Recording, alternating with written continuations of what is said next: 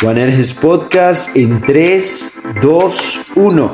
Los hijos del trueno te dan la bienvenida a este espacio. Un espacio en donde podemos compartir acerca de la vida, Hablar sobre nuestras inquietudes, y la forma en el que somos discípulos. siguiendo el llamado de Jesús, de ir y hacer discípulos a todas las naciones. ¿Estás preparado? Mi nombre es Jackson Graterol Mi nombre es Francisco Niño. y aquí comenzamos.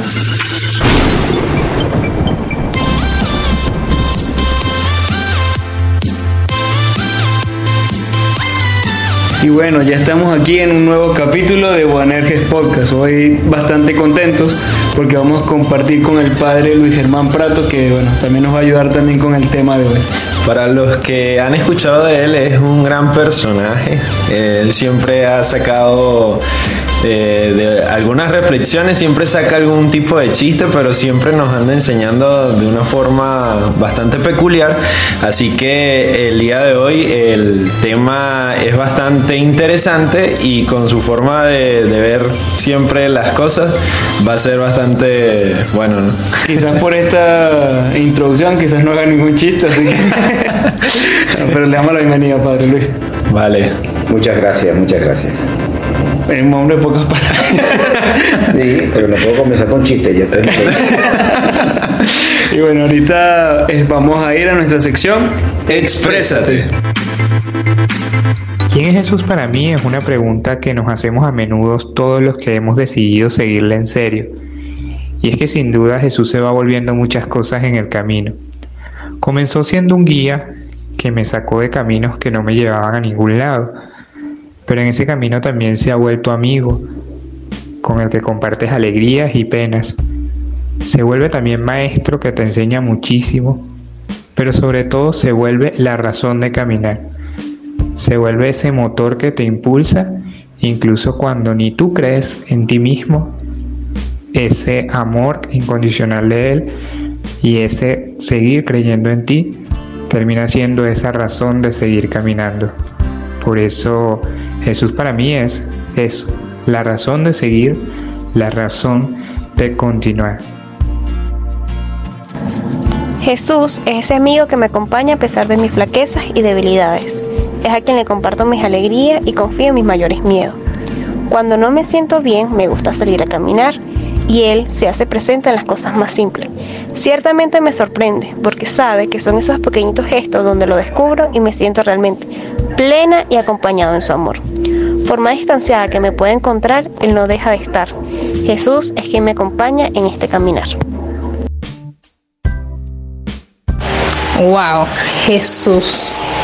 Jesús es para mí mi todo. Es mi fuerza, mi consuelo, mi alegría, mi felicidad, el verdadero sentido de mi vida. Es mi maestro, es mi guía, mi amigo, mi compañero y en fin, mi todo, mi todo y mi nada al mismo tiempo. Bueno, agradecemos a todos los que nos dieron su punto de vista y bueno, antes de iniciar como tal, eh, vamos a dejar que el padre nos cuente un poco de quién es, qué ha hecho. Preséntese, padre. Yo soy padre Luis Germán Prato, Quintana, salesiano, caraqueño, de 62 años, tranquilo, no me da miedo.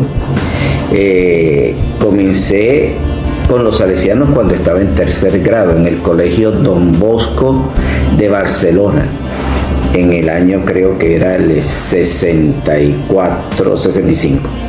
Luego pasé al Pío XII en el 66-67 y antes de terminar el 67 nos mudamos a Caracas nuevamente, veníamos de Caracas y entré en el, Franci- en el San Francisco de Sales, de Sarría.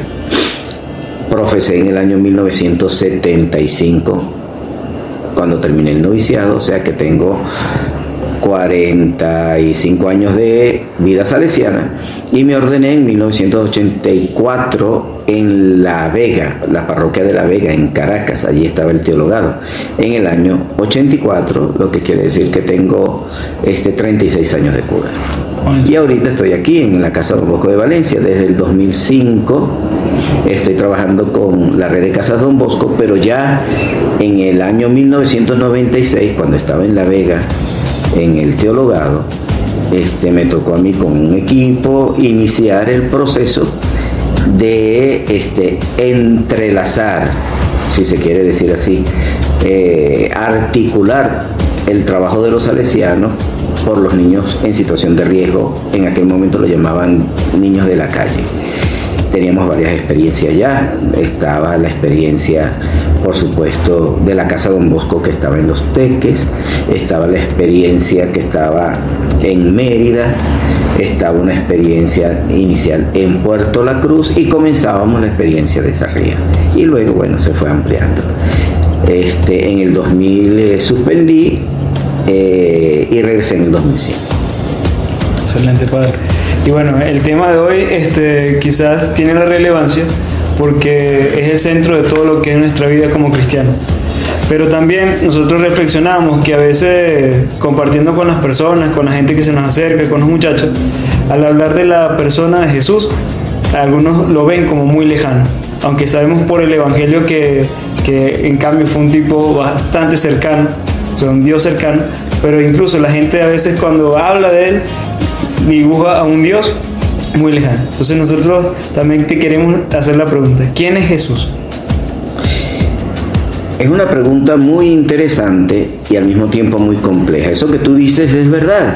Este, la gente y los jóvenes ven al personaje de Jesús como muy lejano o deformado, porque este, todo el proceso del movimiento de la nueva era, ojo, no es una religión, la nueva era empezó a formarse hacia finales de los años 60, 70 y lo que ha intentado es una nueva conciencia en, en la humanidad sobre todos los temas y también el religioso.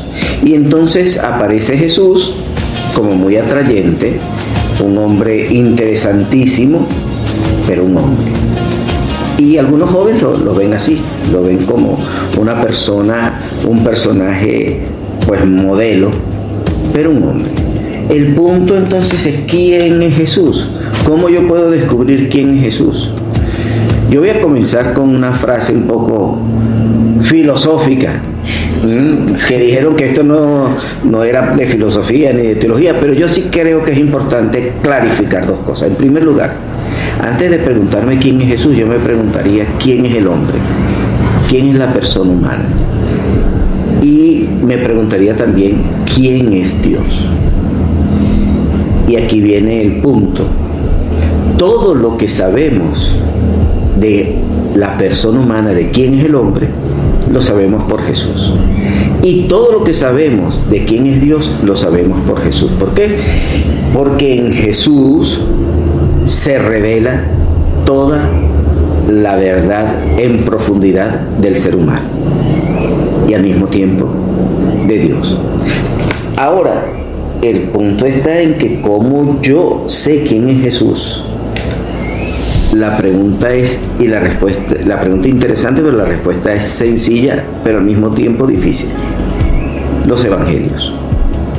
El testimonio que traen los cuatro evangelios, Mateo, Marcos, Lucas y Juan, es la fuente primera para saber quién es Jesús. Del resto no hay otra forma. Yo puedo leer libros, etcétera, y cuestión, pero no voy a dar con la persona de Jesús. Voy a dar con figuras, intentos de saber quién es Jesús. Jesús yo lo tengo ahí, en esos testimonios, en cuatro libritos muy sencillos. Y precisamente hoy, 26 de diciembre, ¿qué estamos celebrando? Estamos celebrando el nacimiento de ese Jesús. Y ese Jesús que es un hombre como tú, como yo, una persona como tú, como yo, que sintió el frío de la noche de Navidad, que pasó hambre, que era pobre, que pasó por todo lo que tú puedes haber pasado o yo he pasado, menos una cosa, el pecado. ¿Por qué? Porque era, un, era Dios. Dios que se revela en ese niño y que me dice, ¿cómo puedo ser yo? Si yo quiero ser una persona según el corazón de Dios, es más, yo diría, aunque yo no crea en Dios, si yo quiero ser una persona totalmente realizada y feliz, me voy al Evangelio. Me fijo en Jesús. ¿Qué hacía Jesús? ¿Cuáles eran, cuáles eran sus valores? ¿Cuáles eran sus objetivos? Los asumo y ahí encuentro la felicidad.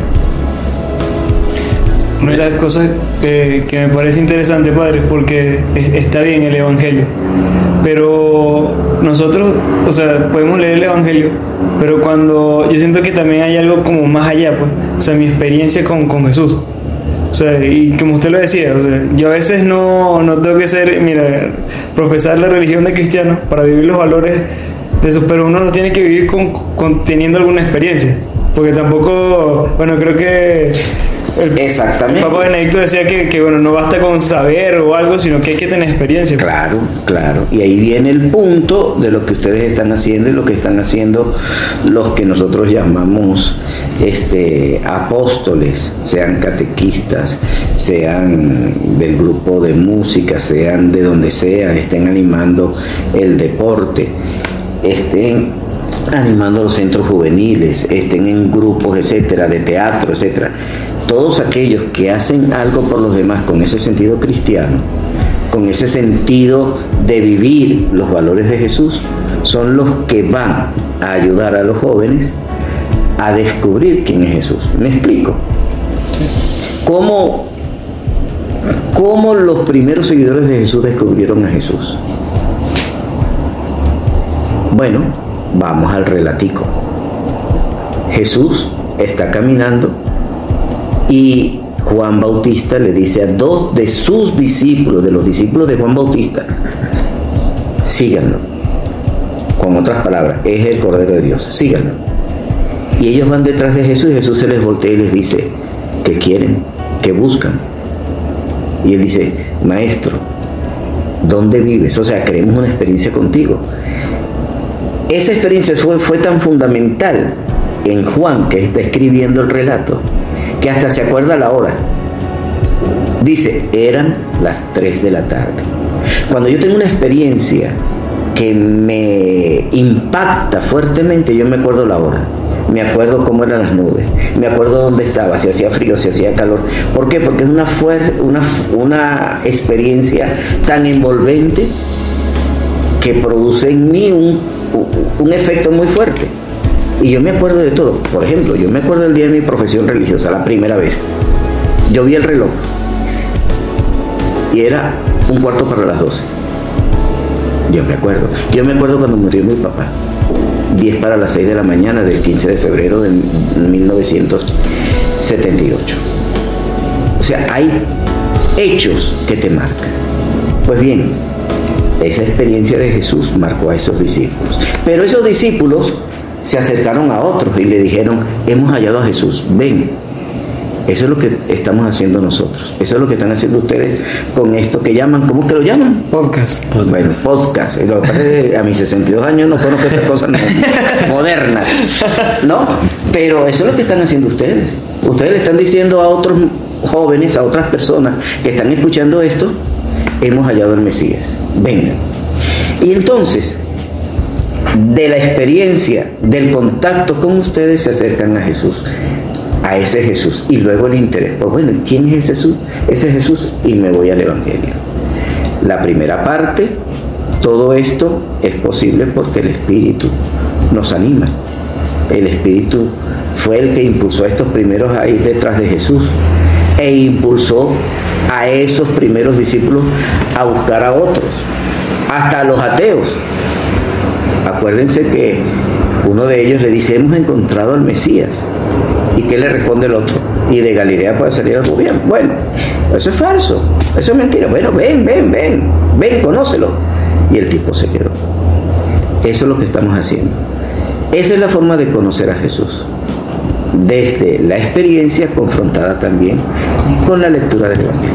Y eso me parece bastante interesante porque eh, con nuestra vida hemos entendido que ese evangelio todavía sigue haciéndose actual, porque cuando usted habla de, de, por ejemplo, la, la, experiencia de Juan y sus experiencias que recuerda eh, ciertos detalles, a mí se me venía inmediatamente a la cabeza, eh, por lo menos yo, yo tengo claro, la, la hora santa, que ocurrió como a las 9 y 30 de la noche de, del año de la misericordia. Era un jueves santo y para mí fue bastante fundamental porque para mí fue un encuentro tan profundo con Jesús Eucaristía que, que, bueno, que yo cuando leo ya este evangelio lo leo con... Desde esa experiencia. Exacto, entonces es bastante bonito porque como que o sea, esa experiencia de los discípulos sigue corriendo en el tiempo y, y, eso es lo que ha mantenido bastante en este creer, en este seguimiento de y Cristo. Permíteme, permíteme este, eh, interrumpirte un minutico porque es esa experiencia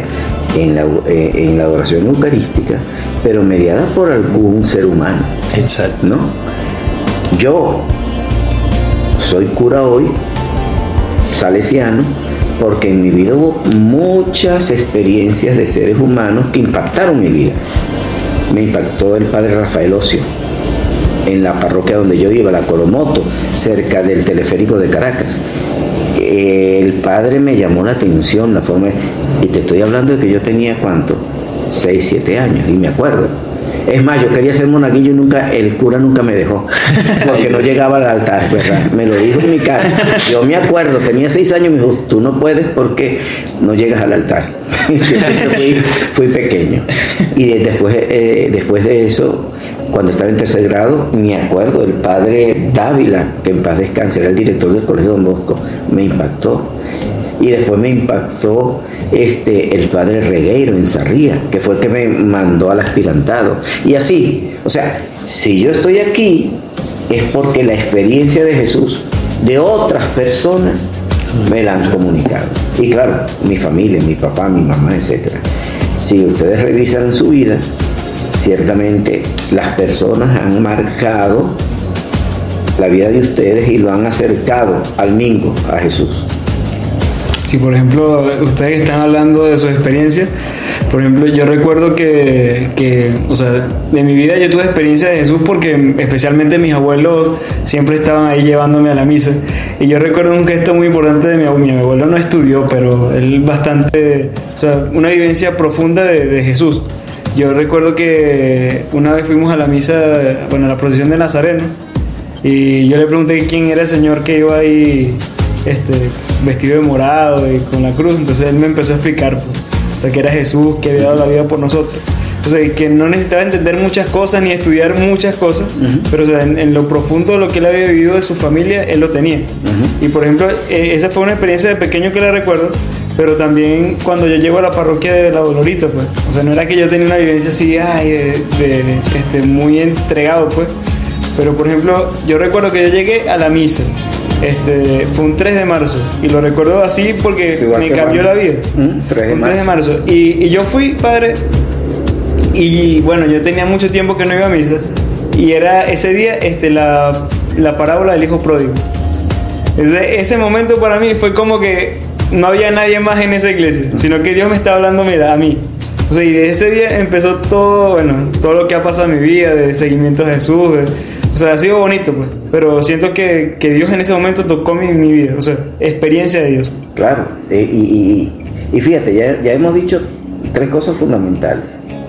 O sea, el testimonio que podemos dar para que otros se acerquen. Ese que se acerca tiene la experiencia de Dios. Empieza a acercarse más al Evangelio para leer quién es y, descubrir. Y el otro punto que al principio lo, lo toqué muy rápido. Todo esto es posible porque el Espíritu Santo guía. Y en ese sentido tenemos que dejarnos guiar por el Espíritu. Pedirle a Dios que nos ayude a discernir y guiarnos. Y en esto, bueno, ya que ustedes dicen que yo soy chistoso, que no lo soy, yo soy una persona muy seria. Este, yo tuve un compañero, este, no voy a decir el nombre porque que su experiencia de encuentro con el Señor y de lanzarse después al seminario fue muy interesante. Él no iba casi a misa y empezó a ir. Y en una de esas escuchó, escuchó, se le metió en la cabeza que le estaban diciendo, ¿por qué no te haces cura? Y él decía, no, yo no sirvo para esto. Y seguía, se, se metió en un grupo apostólico, empezó a ir todos los domingos a misa. Este, y, pero siempre le venía esa pregunta en la, en la cabeza, que yo digo era el Espíritu Santo. No, porque no, no, yo no sirvo, yo pensaba él.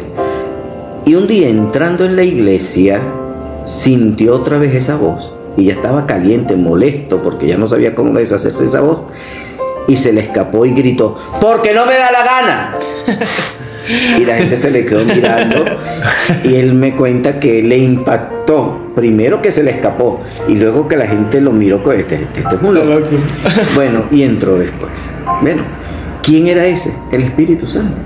El Espíritu Santo. Irle haciendo caso al Espíritu Santo. Dejarte guiar por él. Padre, en ese caso yo, yo, yo quiero adentrarme en un tema que, que pudiese surgir eh, entre las personas. Pues. O sea, ¿cómo... Ok, porque decimos que, que, está el Evangelio, está por lo menos en la Eucaristía, compartimos ese momento de la palabra, en la homilía, la profundizamos, pero ¿cómo hacer para que esas personas que, que tal vez no son tan cercanas a, a los sacramentos, para evitar que, que esa figura de, de, Cristo sea como atacada de muchas formas, porque el mundo como que nos va vendiendo una figura de Cristo que poco a poco la va, le va quitando como que lo... Lo central. Sí, lo central. Mira, en primer lugar, siempre van a atacar a Cristo. En estos días veremos en uno de los evangelios que dice Simeón, él será una bandera discutida que va a dividir. ¿Por qué va a dividir? Porque estamos en un plano de la libertad y de la lucha del bien contra el mal. Y yo o acepto el bien o acepto el mal este, desde mi libertad y desde este, lo que yo voy optando. Quiero explicarme. Estamos mostrando unos valores fundamentales a los que yo, si acepto a Cristo, acepto esos valores. Sin embargo, hoy encontramos nosotros que, pues para algunas personas, o varias o muchas personas, el valor fundamental no es Cristo, soy yo. Y si el valor fundamental soy yo, entonces aquí viene la destrucción del hombre. ¿Por qué? Porque nos convertimos, como decía aquel filósofo, el, hombre se convierte en un lobo para otro hombre. Y nos, matamos unos con otros. No, hay alguien que va guiando nuestra vida. Un Dios que nos entregó unos valores. El valor de la vida, el valor del respeto, el, valor de la libertad entendida como libertad, no como libertinaje. La libertad no es hacer lo que yo quiera, la libertad es escoger el bien. Lo decía ya San Agustín, con el libre albedrío. Cuando yo escojo el alcoholismo, yo no estoy siendo libre, yo estoy siendo esclavo. Cuando yo escojo la droga, yo estoy siendo esclavo. Cuando yo escojo hacer el bien, estoy siendo libre. Y cada vez mmm, que yo escojo el bien, me voy acercando al bien supremo que es Dios. Eh, por ejemplo, desde su perspectiva, ¿qué, o sea, ¿cuál fue el atractivo que te, que te causó la figura de Cristo? O sea, esta acción de, de Jesús fue lo que más me gusta y, Mira, eso es posible descubrirlo desde la propia experiencia y yo invitaría que en esa experiencia el que está escuchando haga algo por los demás. Cuando yo estaba en el bachillerato y por primera vez comencé a hacer algo por los demás, ¿qué, qué era eso?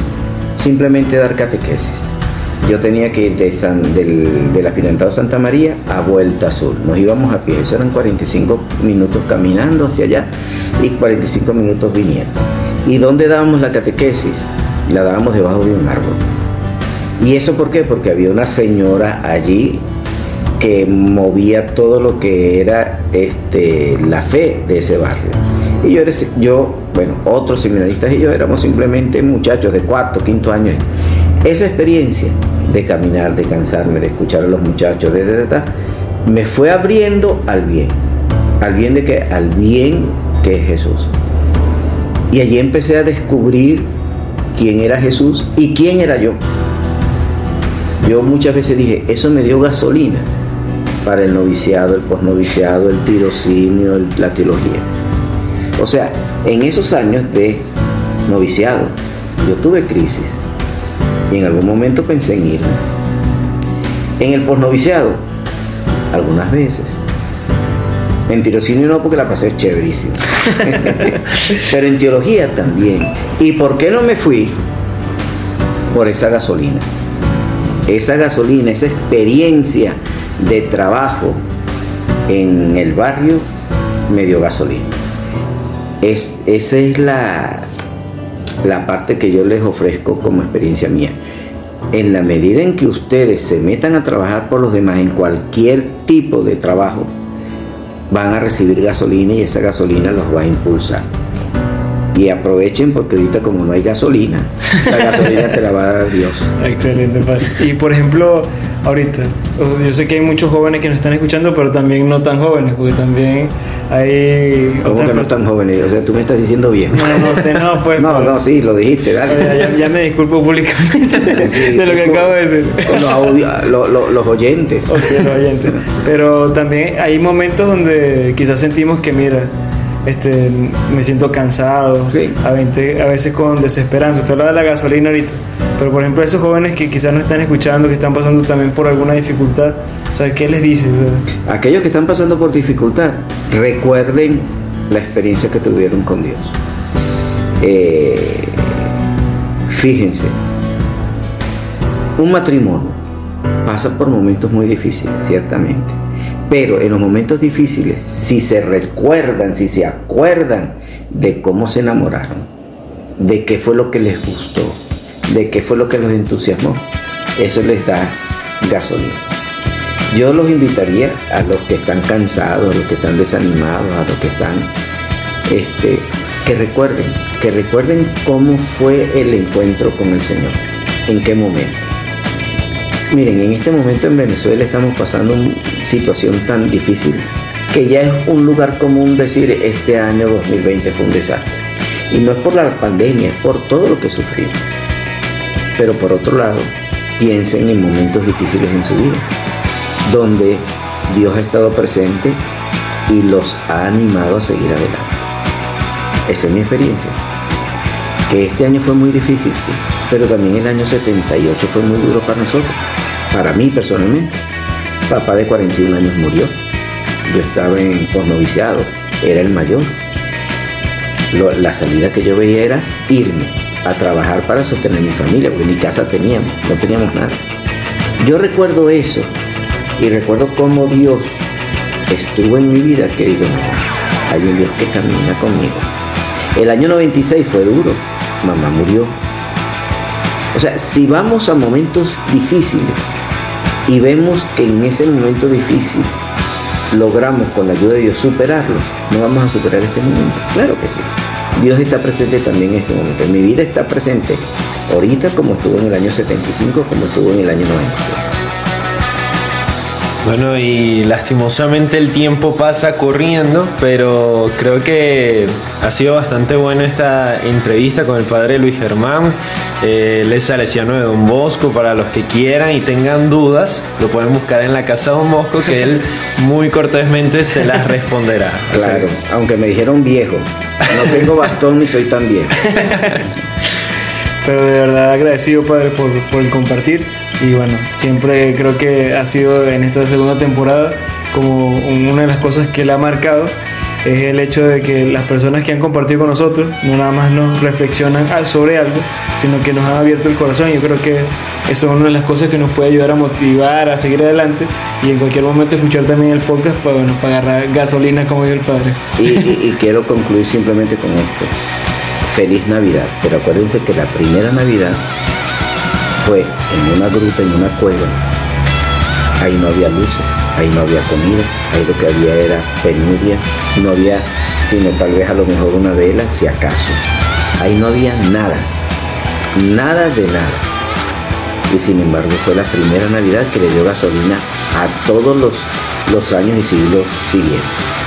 O sea que si en esta Navidad te sientes mal porque quién sabe qué, recuerda que aquella primera Navidad fue peor. Pero sí había. El amor entre María, José, hecho realidad en un niño que era el reflejo del amor de Dios. Así que feliz Navidad. Bueno, y, y, a todos los que nos escucharon, si tienen algún tipo de comentarios, colóquenlos eh, en esa parte para compartir y saber quién es Jesús para ustedes, qué les pareció este tema, qué consejos nos dan para próximos capítulos. Y recuerden que seguimos en el camino. Con el resucitado Atius Seu.